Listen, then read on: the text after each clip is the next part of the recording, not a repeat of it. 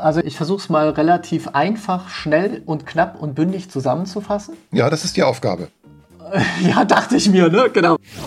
Ich finde, auch ich darf berührt sein, auch ich darf berührbar sein, auch ich darf unsicher sein, egal ob ich auf der Bühne stehe oder im Publikum sitze. Und ich wünsche eigentlich uns allen, dass wir uns mehr Berührbarkeit erlauben, tieferen Dialog erlauben und da, glaube ich, etwas als Menschheit bewegen können und wirklich was anders machen können.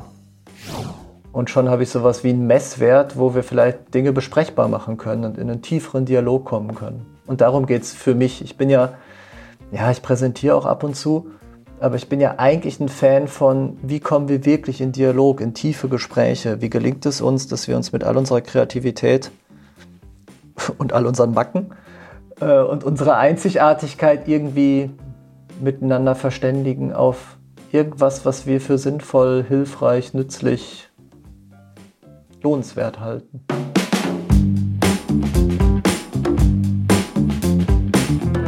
Exzellent präsentieren. Präsentiere alles außergewöhnlich. Hey Petzel, Heute habe ich dir wieder jemanden mitgebracht. Und zwar ist heute bei uns Heiko Veit. Er begleitet seit vielen Jahren Veränderungs- und Transformationsprozesse. Und ich kenne ihn, weil ich bei ihm ein Stages Grundlagentraining gemacht habe. Und meine Erfahrung dabei, die war irgendwie so, das so relativ schnell, als ich angefangen habe zu ahnen, was ich hier gerade kennenlerne, dachte ich, ah, es geht im Kern um Perspektivwechsel. Und dann habe ich gedacht, den will ich unbedingt im Podcast haben und deswegen habe ich ihn heute für uns beide mitgebracht. Bin so gespannt auf das Gespräch mit dir. Willkommen, Heiko. Ja, danke schön. Ich fühle mich auch schon voll mitgenommen ähm, und sitze jetzt einfach erstmal bei euch und bin ganz gespannt, was wir hier für ein Gespräch führen werden. Ja, Heiko, äh, herzlich willkommen. Und jetzt bin ich aber schon mal voll geplättet, Anna, weil du hast ganz selbstverständlich eben in der Anmoderation diesen Begriff Stages Grundlagentraining erwähnt. Und jetzt denke ich schon so, habt ihr da Bühnen gebaut? Oder äh, was? Na, Anna, so back to the roots. Nein. Also Heiko, meine erste Frage an dich. Was sind Stages Grundlagen? Was ist das? Tja, gute Frage. Also wenn wir uns kleine Kinder angucken, ist für jeden total selbstverständlich, Kinder entwickeln sich. So, die lernen ganz zu Anfang erstmal ihren Körper kennen, wo hört mein Körper auf, wo fängt die Decke an. Danach lernen die dann so ein bisschen, wie kann ich mit meinem Körper umgehen, und im nächsten Schritt lernen die dann vielleicht auch, dass sie sich ihre Kekse selber holen können. Und irgendwann stellen sie fest, hm, Kekse holen ist was anderes als Mama und Papa zu irgendwas bringen. Und das ist sozusagen erstmal kindhafte Entwicklung. Und Stages ist ein Modell, was eben nicht nur kindhafte Entwicklung abbildet, sondern eben auch Erwachsenenentwicklung. Und wir fangen da in der Kindheit an und gehen bis in die spätesten erforschten Stufen, das ist eben Bewusstseinsentwicklung. Und da wachsen wir in den Perspektiven, die wir einnehmen können. Okay, also Perspektiven hatte ja Anna auch schon erwähnt. Trotzdem nochmal, weil ich gerade so einen Knoten im Kopf habe. Stages, also wofür ist das jetzt die Metapher, wenn ich jetzt diese Entwicklung mir anschaue? Was, was ist das Stages? Wofür steht das? Also ich versuche es mal relativ einfach, schnell und knapp und bündig zusammenzufassen. Ja, das ist die Aufgabe. ja, ja dachte ich mir, ne? genau. Also kleine Kinder lernen erstmal die erste Personenperspektive. Wer bin ich? Und sie müssen lernen, die Unterscheidung zwischen sich und Welt zu machen. Dann geht es weiter in die zweite Personenperspektive. Da lerne ich zu unterscheiden zwischen ich und du. Und die Beziehungsebene wird hinzu. Dann lernen wir irgendwann eine dritte Personenperspektive und das ist, wenn wir eher äh, auf die Metaebene gehen und sozusagen sachlich auf uns draufschauen können.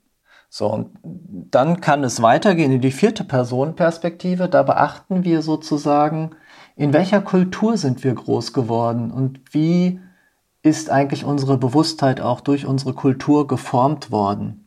Also ich aus dem Ruhrgebiet schaue ein bisschen anders auf die Welt als jemand, der vielleicht aus dem Schwarzwald kommt oder jemand, der aus dem Norden kommt. Und wir Deutschen schauen auch nochmal anders, als man aus Amerika schaut. So, das wäre so vierte Personenperspektive. Und dann gibt es noch zwei weitere Personenperspektiven, die relativ selten sind. Die fünfte Personenperspektive, da werde ich mir sozusagen bewusst, wie ich selbst in diesem Augenblick eigentlich meine Wirklichkeit konstruiere. Und dann gibt es noch eine sechste Personenperspektive. Die klingt dann häufig so spirituell, weil Da geht es dann eigentlich so ein bisschen, wie bin ich in das Gesamtuniversum eingebettet. Relativ simpel, jetzt mal schnell runtergebrochen. Und, und diese, diese äh, Entwicklungspersonen, erste bis vierte, fünfte, sechste, das sind die Stages, oder? Nee, nicht ganz. Das ist, also jede Personenperspektive hat zwei Stages, zwei Stufen die Frühphase und die Spätphase, sodass wir also insgesamt auf zwölf erforschte Stufen zurzeit kommen, für die wir wirklich Daten haben. Nicht Bühne, sondern Stufen. okay, und es ist ähm, eine Entwicklung, ja, und wenn man schon bei äh, acht oder bei zehn oder bei, sogar bei zwölf ist, dann ist man schon ganz schön weit entwickelt, ne? Kann man das so sagen? Ja, ganz schön einsam unter Umständen, genau. Also der Durchschnitt, also durchschnittlich kann man sagen, dass ein, dass ein Großteil der Bevölkerung eigentlich sich so in der dritten Personenperspektive aufhält, in der Früh- oder in der Spätphase. Und ähm, danach sind dann noch so um die 15 Prozent. Stages ist ein Modell für Erwachsenenentwicklung und wie gebe ich der Welt um mich herum Bedeutung und wie ist die Form meines Bewusstseins? Wenn ich auf der Bühne stehe, das ist jetzt natürlich ein anderes Wort für Stage, vergessen wir das schnell wieder, aber dann möchte ich ja meiner Umwelt, meinem Publikum ja auch Bedeutung geben, um mal deine Worte zu nehmen. Ja, und das ist viel schlimmer, weil ich möchte ja irgendetwas sagen und es soll bei meinem Publikum ankommen. Das heißt, ich habe da, hab da jede Menge Menschen und jeder gibt selber auf der Basis seines Gewordenseins, und die Bewusstseinsstufe ist ein Aspekt davon, ja einfach Bedeutung zu dem, was ich sage. Okay, okay, dann habe ich hier mal ein konkretes Beispiel. Ja? Stell dir vor, ein Abteilungsleiter möchte Zeiterfassung in seiner Abteilung einführen. Wie könnte er das so angehen, dass wirklich alle mitziehen? Letztendlich ist es ideal, wenn Menschen für sich selber einen Sinn in etwas finden. Also etwas als sinnvoll erleben. Und wenn wir in die engere systemische Richtung gucken, ist Sinn definiert als anschlussfähig an das, was vorher war. Das heißt, ist das, was Neues hinzukommt, für einen Menschen anschlussfähig und wird als sinnvoll erlebt. Das hat auch was mit Sinnen zu tun. So. Das heißt, die spannende Frage wäre, wie kann ich für die Leute in meiner Abteilung den Sinn erklären? Wie kann ich es anschlussfähig machen, dass die Leute sagen, oh, lohnt sich? Und wie merken die, dass es einen Vorteil gibt? So, und da ist die Frage, wozu wollen wir das denn überhaupt? Wozu Zeiterfassung? Muss ja einen Sinn haben. So, das, und wie vermittel ich das jetzt? Und dann gibt es eben, also das ist erstmal der übergeordnete Rahmen. Und dann gibt es halt Menschen, die, die sagen, aha, ähm, Optimierungsmethodik XYZ müssen wir Zeiten erfassen, damit wir gucken können, wo wir wie viel Zeit verbrauchen. Und deswegen ist das ja ganz logisch, brauchen wir. Andere sagen vielleicht, boah, Zeiterfassung, das Ergebnis ist doch wichtig. Wofür brauche ich Zeiterfassung? Das ist ja ein etwas anderer Ansatz, wo ich sagen muss, naja, mal angenommen, wir möchten feststellen, wie können wir ein Ergebnis besser und effizienter erbringen, ist es vielleicht nützlich zu gucken, zu welchen Zeiten zum Beispiel arbeiteten, arbeiten Leuten, damit wir optimieren können, wann man zusammenarbeitet, wo Individualarbeit und Gruppenarbeit relevant ist. Das wäre jetzt so frühe und späte dritte Person Perspektive. Mal als fiktives Beispiel, ne? Ist ja hier völlig kontextbefreit. In der vierten Personenperspektive geht es eher nochmal um kontextuelle Sachen, wo man vielleicht sagt, naja, unsere gesamte Unternehmenskultur ist dabei, sich weiterzuentwickeln und zu gucken, dass wir langfristig das Überleben der Organisation sicherstellen. Und da ist die Arbeitsleistung natürlich ein wesentlicher Faktor. Deswegen wollen wir die irgendwie auch erfassen. Und es geht ja auch um eine gerechte Entlohnung, sowohl gegenüber Organisation Mitarbeiter als auch Organisation und unsere Kunden. Und dafür ist es notwendig oder hilfreich oder was auch immer dann die passenden Worte sind, Zeiterfassung anfangen. Es wäre jetzt so eher die vierte Personenperspektive, wo ich den Fokus viel weiter mache und auch nochmal sozusagen auf die Wechselwirkung hineinschaue als Beispiel. So. Und wenn ich jetzt zum Beispiel selber schon in dieser vierten, frühen vielleicht bin, meine Mitarbeiter aber fühlbar in der frühen dritten. so. Und da auch äh, leistungsstark und äh, engagiert. Und jetzt äh, komme ich denen mit ähm, diesem großen ganzen Kontext. Ist das sinnvoll dann?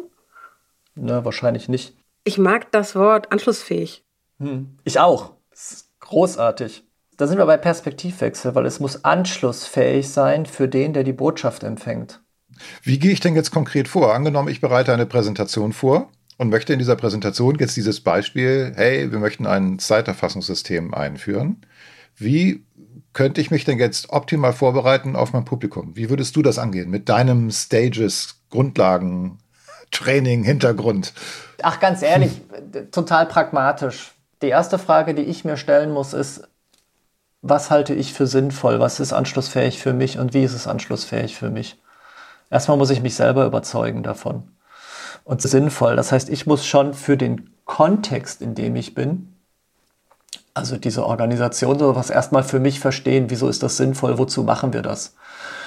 Und wenn ich das nicht verstehen kann, dann nerv ich ja die Leute, die mir sagen, ich soll das einführen, so lange, bis ich es verstehe. Das ist manchmal extrem unbequem.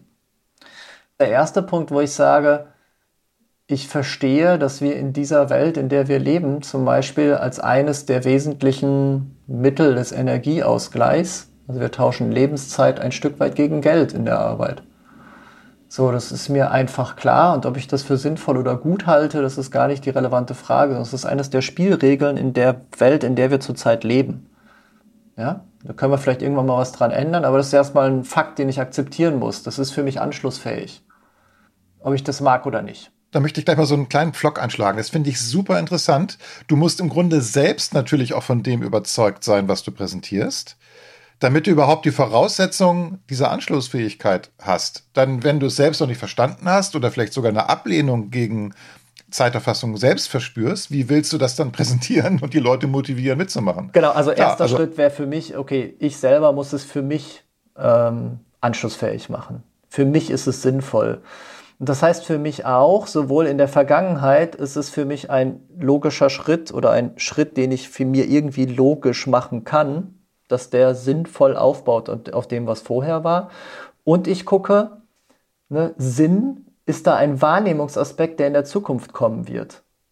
Also wenn es einen Nutzen haben soll, was wir da tun, dann muss ich den ja auch irgendwie spüren können, messen können, erkennen können. Und das ist übrigens in Organisationen was, was ich immer so schrecklich finde. Da wird von Leuten was, was verlangt und die Leute kriegen nie mit, wozu das gut ist oder schlecht ist. So. Das heißt, ich muss mir schon überlegen, wie werden auch nützliche Auswirkungen deutlich. Also bei mir selber habe ich das, ich habe mal eine Gruppe koordiniert und geführt und da hatte ich Leute dann ein bisschen dazu verdonnert, ihre Zeitplanung zu machen und sich in Projekte einzutragen. Und ähm, das fanden die natürlich alle doof und haben jedes Mal gemeckert, wie das halt so ist, weil es ist ja auch nervig und blöd und hindert an der Arbeit, machen wir uns nichts vor. Es gab aber irgendwann den Punkt, die haben stark gelitten an Überlastung. Und wenn Leute schon rein planerisch um 300 Prozent überplant sind, dann ist klar, dass die ihre Arbeit nicht schaffen können. Und das ist über die Zeiterfassung deutlich geworden. Und, und beweisbar, verstehe ich das richtig? Naja, zumindest erklärbar und beschreibbar und in Zahlen, Daten, Fakten so, dass es auch kommunizierbar wurde und anschlussfähig wurde für ein Management, dem man sagen könnte, hey, ihr habt gerade 20 Projekte parallel, das und das sind die Personen, die da sind. Wenn wir uns die Kapazität angucken, das geht nicht, jetzt erwarte ich von euch Priorisierung. Vorher war das immer Bauchgefühl, wir sind überlastet. Und dann zu sagen, so, jetzt verlange ich von euch Priorisierung und dann wirklich zu Mitarbeitern zu gehen und zu sagen, so, und du machst nur noch das. Das haben die noch nie erlebt. Und dann war dann wirklich so, ja, aber wie soll denn das gehen? Nicht so ganz einfach. Weil ihr die Zeiterfassung gemacht habt und die Planung gemacht habt, habe ich das Material gehabt, um das den Leuten zu verkaufen. Das war noch eine sehr hierarchische Organisation zu dem Zeitpunkt. Ähm, so, und damit ist jetzt hier weniger zu tun. Das heißt, Leute haben tatsächlich einen Nutzen gemerkt von diesem nervigen Thema Zeiterfassung. Und das ist für mich die Frage. Gibt es was, was nützlich ist, was anschlussfähig ist für die Leute? Was für die tatsächlich ein ganz konkreter Benefit ist, den sie mit nach Hause nehmen können, wo sie merken, es hat sich was verändert. Richtig. Und wenn es, wenn es sowas ist wie Kundenzufriedenheit oder wenn es sowas ist wie, wir wollen den Klimawandel ändern oder was auch immer, was vielleicht gar nicht so schnell sinnlich erlebbar ist, ist ja vielleicht auch nochmal die Frage, was ist da anschlussfähig? Bis hin, bis hin zu subjektivem Skalieren, ne? Also sagt doch mal auf einer Skala von 0 bis 10, wie geht's euch gerade?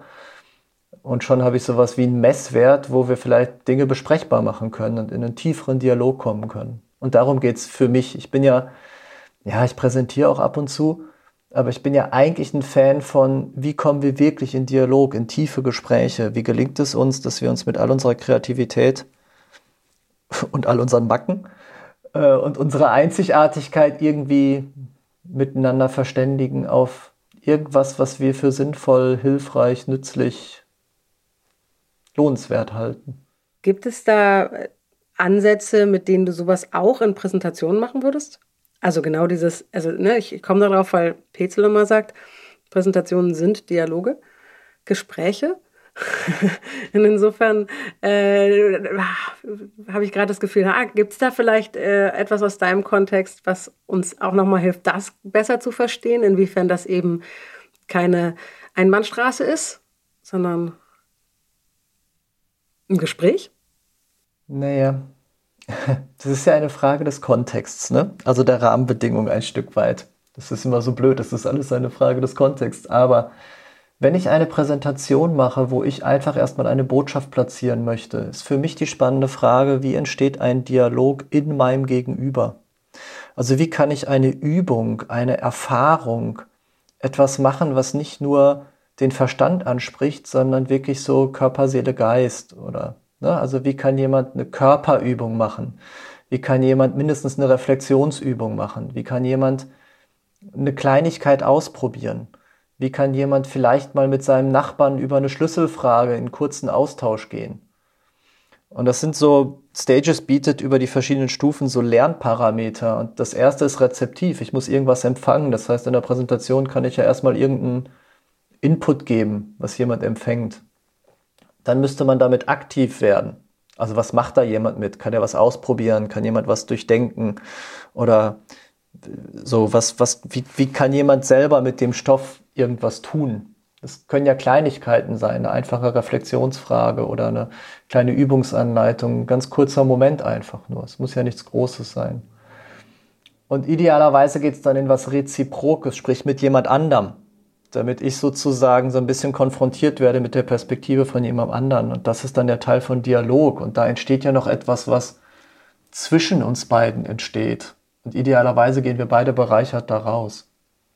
Und der letzte Schritt, Achtung, sperriges Wort, Interpenetration. Genau, also irgendetwas, was in dem Dialog zwischen uns entstanden ist, das nehmen wir beide in uns auf und können das mitnehmen. Das ist so ein kompletter Lernprozess. Und das, wie, wie kann man so etwas so ein Stück weit einbauen? Ähm, das kann ich über Feedback versuchen zu machen. Also gerade jetzt in dieser Corona-Zeit habe ich ganz viel mit Mentimeter gearbeitet, wenigstens mal äh, eine Frage stellen, mal ein Voting machen, mal vom Publikum Fragen bekommen oder sowas, dass irgendwie so ein bisschen was Dialogisches mit reinkommt. Ich hatte nun auch gedacht, dass Stages oder die, der Perspektivwechsel überhaupt an sich dir helfen kann, im Vorfeld schon zu überlegen, wie kann ich jetzt mein Publikum ansprechen? Was gibt es denn für unterschiedliche Typen im Publikum? Ne, bei dem Beispiel der Zeitverfassung hast du es ja vorhin gesagt. Ne, da gibt es welche, die finden das erstmal gleich toll, andere finden das vielleicht irgendwie erstmal doof. Vielleicht gibt es sogar auch welche, die fühlen sich kontrolliert und lehnen es erstmal deshalb ab. Ne, und wie, wie gehe ich dann mit denen um? Ne, das ist ja dann, wenn ich mir diese verschiedenen Perspektiven überlege, kann ich mich ja darauf vorbereiten. Oder ist das gar nicht so? Das, äh, könnte man diesen Perspektivwechsel gar nicht so anwenden? Ich ergänze mal noch ein bisschen Komplexität. so, wir müssen nämlich in zwei Richtungen quasi äh, das Gegenüber erreichen. Einmal in Form der Bewusstseinsstufe. Und da ist es halt so, ich kann nur Menschen erreichen, also jemanden zu erreichen, der später ist als ich. Das ist ein bisschen schwierig, weil ich kann eine Stufe, die später ist als die, die ich für mich schon mir erschlossen habe, die kann ich halt nicht verstehen. Das ist das Problem dabei. So, das heißt, wenn ich mir Gedanken mache, kann ich schon so ein Modell wie Stages nehmen und überlegen, was könnte auf welcher Stufe nützlich sein, was sind vielleicht Schlüsselwörter, die besonders anschlussfähig sind. Also versteht mich nicht falsch, ich finde Bewusstseinsstufen total wichtig, aber es wird auch einfach völlig überschätzt auf der anderen Seite. Das ist so ein bisschen der nächste Knackpunkt, den ich da manchmal sehe. Aber ich finde, wenn es darum geht, Anschlussfähigkeit herzustellen, gibt es ein bisschen ein anderes Modell, das, das geht über vier Ebenen der sozialen Prozesse. Und das erste ist sozusagen der Punkt der Intention, der Aufmerksamkeit. Worum soll es wirklich, wirklich gehen? Worauf richten wir unsere Aufmerksamkeit? Und gelingt es uns, dass wir das Gleiche in den Blick nehmen? An Sinn, an Orientierung, an Intention, an Absicht, an das, was wir eigentlich rauskriegen wollen. So, und da kann ich ja schon mal überlegen, äh, wo liegt der Aufmerksamkeitsfokus meines Publikums? Wenn der zum Beispiel im Alltag, Tagesgeschäft, äh, ich habe noch 384 Aktivitäten zu machen, liegt, dann ist es schwierig, mit Menschen mal eben kurz über strategische Dinge und die nächsten fünf bis zehn Jahre zu sprechen. Also relativ simpel zu gucken auf der Ebene des Aufmerksamkeitsfokuses, wo bin ich gerade unterwegs und wo sind die Menschen gerade unterwegs und wie gelingt es, dass wir so den Scheinwerfer der, ähm, der Aufmerksamkeit ungefähr in die gleiche Richtung lenken ich sage immer ungefähr, weil ich kann ja keinen Scheinwerfer drehen, das muss ja jeder selber machen. Aber wenn wir so ungefähr so alle Richtung Norden gucken, ist das schon gut. Und ob es dann Norden oder Nordosten oder Nordwesten ist, sehen wir vielleicht später. So. Das ist so die erste Ebene. Die Frage würde ich mir immer stellen. Was will ich erreichen? Was ist meine Intention? Und wo liegt mein Aufmerksamkeitsfokus und wo liegt der Aufmerksamkeitsfokus der anderen? Die zweite Ebene ist dann, und das ist dann nochmal jetzt wird es halt wieder ein bisschen, bisschen spannender. Das ist so die, also die, die Ebene der Energie, der Kräfte, der Bindung. Was ist, äh, am Ende gibt es nur zwei Motivationen. Entweder Leute sind an etwas interessiert und tun etwas, weil sie leiden oder weil sie Leidenschaft haben. Wir können jetzt Leiden und Leidenschaft ganz weit ausdifferenzieren, aber am Ende gibt es etwas, weil ich eine Leidenschaft habe oder weil ich ein Leiden habe. Also wenn ich die Intention und den Aufmerksamkeitsfokus habe, dann zu gucken, okay, welche Aspekte von Leiden oder Leidenschaft gibt es, dass Menschen überhaupt ein echtes Interesse, eine Bindung an das, was als nächstes kommt, aufbauen? An, an das, wo es hingehen soll, meinst du? An das, wo es hingehen soll, oder wenn es denn Leiden ist, da, wo es weggehen soll. Also, ne, so weg von hinzu, kann man ja noch mal ein bisschen mitgucken. Und ähm, die nächste Ebene des sozialen Prozesses ist dann die der Information und der Sprache, die ich verwende und der Symbole, die ich verwende. Also ist da eine vernünftige Argumentation hinter, gebe ich alle Informationen, die notwendig sind, haben Menschen den gleichen Informationsstand, den sie überhaupt brauchen. Und um das zu entscheiden, gucke ich eben vorher auf die Ebene der Energie der Bindung, Leiden, Leidenschaft und davor eben auf den Aufmerksamkeitsfokus. Und dann kann ich mir so Informationen zusammensammeln. Genau, dann kommt die vierte Ebene, die des Operativen, also die der manifesten Welt. Wie kommen wir wirklich in Handlung? Wie kommen wir wirklich in unseren Körper? Wie kommen wir wirklich dazu, dass sich was verändert? Und das sind so diese vier Ebenen. Und die hat der Arthur Young in der Theory of Process ähm, mal herausgearbeitet. Okay, jetzt verstehe ich viel besser, was du mir ja versprochen hast, Heiko, dass die Theory of Process tatsächlich noch viel hilfreicher sein kann für die Vorbereitung für Präsentationen oder Vorträge als Stages, obwohl ich das schon so spannend fand. Kannst du mir diese vier, wie war das, Ebenen der Theory of Process noch mal kurz zusammenfassen? Ja, ich kann es noch mal probieren. Ähm, ich, ich, muss mich an dieser Stelle schon mal einmal kurz entschuldigen, weil die Theory of Process ist ein riesenkomplexes Ding und jeder, der sich damit auseinandergesetzt hat, äh, wird jetzt vielleicht die Hände über den Kopf zusammenschlagen, dass ich so vereinfacht formuliere. Aber damit wird es einfach nützlich und pragmatisch, bevor man sich ewig lang damit auseinandergesetzt hat. Klingt also, großartig, das will ich. Genau, dachte ich mir. So. Die erste Ebene ist die der Aufmerksamkeit. Im Englischen Attention oder Awareness. Also worauf richten wir unsere Aufmerksamkeit? Was, worauf liegt sozusagen der Scheinwerfer dessen, was wir wahrnehmen wollen. Und da ist dann die Frage, habe ich da dasselbe wie mein Publikum? Oder gucken die ganz woanders hin? Das zweite ist die Ebene ähm, der Energie, der Kräfte und des wirklichen Interesses. Und da habe ich dann eben gesagt, so häufig, da geht es um Leiden und Leidenschaft. Und dann kommt die nächste Ebene, die der Information. Also was sind die Daten, Information, Sprache, Symbole, die ich verwende? Und Sprache ist ja auch nur ein Symbol. Und die letzte Ebene ist die des Operativen, die des Manifesten. Also wo ändert sich in der echten, realen, sichtbaren, greifbaren, dreidimensionalen Welt wirklich was? Ich denke, die, die Idee hinter Präsentation ist ja meistens, dass Menschen danach etwas anderes tun, als sie es vorher getan haben. Mhm. Meine Rede. Und das finde ich für, für Präsentationen eben einfach, wenn ich das gucke, diese vier Ebenen zu gucken, sind wir da äh, am gleichen Thema. In vielen Organisationen ähm, ist die Intention mal einmal benannt worden. Auf Leiden und Leidenschaft wird vielleicht noch geguckt, also nicht mehr bei allen Mitarbeitern oder nicht mehr bei allen Kunden. Also da ist es dann irgendwie nur so grobe drei, vier Punkte. Und dann gibt es meistens PowerPoint-Schlachten, die gar nicht mehr verbunden sind mit Leiden, Leidenschaft und Interesse, also der Ebene der Energie. Und deswegen passiert in der manifesten Welt so selten was. Also die Kunst, die Intention, den Aufmerksamkeitsfokus, die Energie, Leiden, Leidenschaft, Interesse, die Information, die richtigen Daten, die richtige Sprache, dass alle auch ausreichend informiert sind und nicht überinformiert sind. Na, Überinformation gibt es selten. Aber zumindest auch mit gleichen Informationen sind, versorgt sind. Und es dann wirklich auch die knallharten Vereinbarungen und die Konsequenz gibt, dass sich wirklich was ändert. Also diese vier Ebenen zu verbinden, das ist die große Kunst. Übrigens auch in meinen Organisationsentwicklungsprozessen. Deswegen arbeite ich so viel mit dem Modell. Ja, großartig, toll erklärt. Also wirklich eine, also in, in a nutshell, äh, die Vorbereitung auf Präsentationen. Wunderbar. Sehr cool. Sag mal, da du gesagt hast, du machst ja sowas auch, Vorträge und so, ne?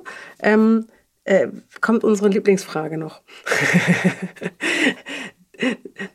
Gab es eine besonderste Erfahrung, also kann negativ wie positiv gewesen sein, was ganz, ganz berauschendes oder etwas, was wirklich, ja, wir haben schon die großartigsten Geschichten erzählt bekommen.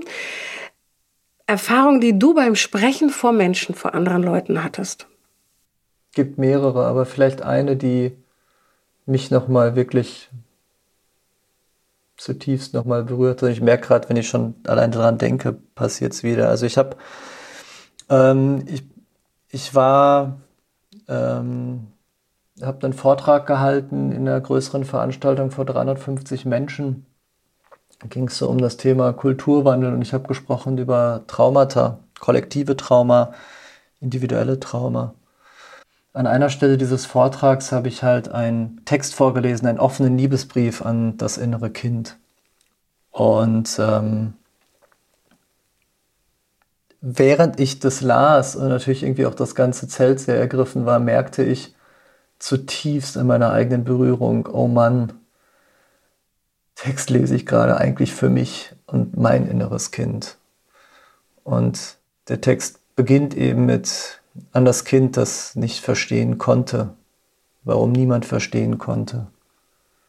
An das Kind, dessen Hand niemals genommen wurde in dessen Augen niemals ein Erwachsener blickte und sagte, du bist ein Wunder, du bist heilig, jetzt und für immer.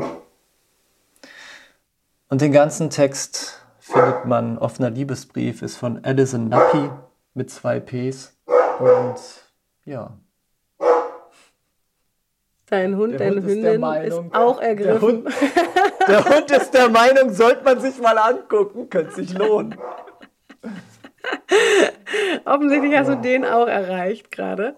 Großartige Geschichte, total schön. Ja, wenn es uns selber wegreißt auf der Bühne. Ja. Sehr schön. Und ich finde, das ist auch etwas, finde ich, und ich weiß nicht, ob das schon so üblich ist. Ähm, ich finde, auch ich darf berührt sein, auch ich darf berührbar sein, auch ich darf unsicher sein, egal ob ich auf der Bühne stehe oder im Publikum sitze. Und ich wünsche eigentlich uns allen, dass wir uns mehr Berührbarkeit erlauben, tieferen Dialog erlauben und da, glaube ich, etwas als Menschheit bewegen können und wirklich was anders machen können. Ich finde dieses berührbar sein und werden, das ist ein wesentlicher Punkt. Egal ob auf der Bühne, im Publikum oder im Gespräch. Wenn es uns gelingt, etwas berührbarer zu sein, etwas mehr in Kontakt zu kommen, dann gelingt Perspektivwechsel, dann gelingt Verständnis, dann gelingt auch echte Kooperation. Und das ist eigentlich so ein Wunsch und eine Hoffnung, dass wir uns das mehr und mehr erlauben. Sich auf der Bühne so berühren zu lassen, ist definitiv eine verdammt besondere Erfahrung. Und ähm, deine Schlussfolgerung zu sagen, davon wünschte dir eigentlich mehr, dem schließe ich mich von ganzem Herzen an. Ich danke dir, Heiko, dass du da warst und dass du uns äh, ziemlich viel Inspiration für Perspektivwechsel, ähm, vielleicht sogar innerhalb von Präsentationen und Vorträgen, aber vor allem für die Menschen, für die wir präsentieren, mitgegeben hast. Genau, danke, dass du da warst, Heiko. Danke, Heiko. Danke, gerne. Total schön und wieder ein paar neue Gedanken irgendwie bei mir auch aufgepoppt. Es ist immer so erschreckend, wenn man mit Menschen redet, dann steht immer irgendwie was Neues. Sehr schön. Ich danke euch. Wunderbar. Ja, danke für deinen Besuch. Ich hoffe, Heikos Hund hat seine Ergriffenheit draußen dann wieder abbauen können. Gut, dann lass uns doch mal zusammenfassen, was wir heute gelernt haben, Anna. Okay, alles klar, ich starte mal, okay? Erstens, es gibt spannende Modelle, die mir erklären, wieso ich nicht das gleiche erlebe wie andere. Und diese Modelle können mir helfen, mich besser auf eine wichtige Präsentation vorzubereiten. Zweitens, eine hilfreiche Kernfrage kann es sein, welche Leidenschaft oder welches Leiden für mein Publikum anschlussfähig ist. Drittens, wenn ich präsentiere, möchte ich immer, dass sich dadurch was verändert. Auf jeden Fall. Ja, das war's jetzt wieder für heute. Wir freuen uns, wenn du uns in der kommenden Episode wieder einschaltest. Und wenn du noch mehr von uns möchtest, dann gibt es ja noch den Newsletter, den wir haben. Link findest du in den Show Notes. So kannst du unsere neuesten Playlisten abrufen und verpasst oder übersiehst auch keine Episode, die dich dabei unterstützt, deine nächste wichtige Präsentation exzellent zu machen. Okay, wir hören uns. Bis in zwei Wochen. Tschüss. Tschüss.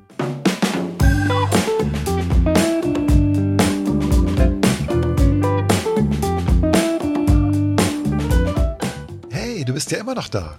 Das ist ja schön. Vermutlich willst auch du einen Unterschied machen mit deinen Präsentationen und Vorträgen. Denn für gewöhnlich können unsere Hörerinnen und Hörer ja kommunizieren, präsentieren. Und PowerPoint könnt ihr auch. Wenn du lieber außergewöhnlich sein möchtest, dann haben wir da was für dich. Schau doch mal auf unserer Webseite vorbei. Dort findest du Angebote, mit denen deine Präsentationen nicht mehr nur gut, sondern exzellent werden. Du kannst uns da kaufen. Bis gleich.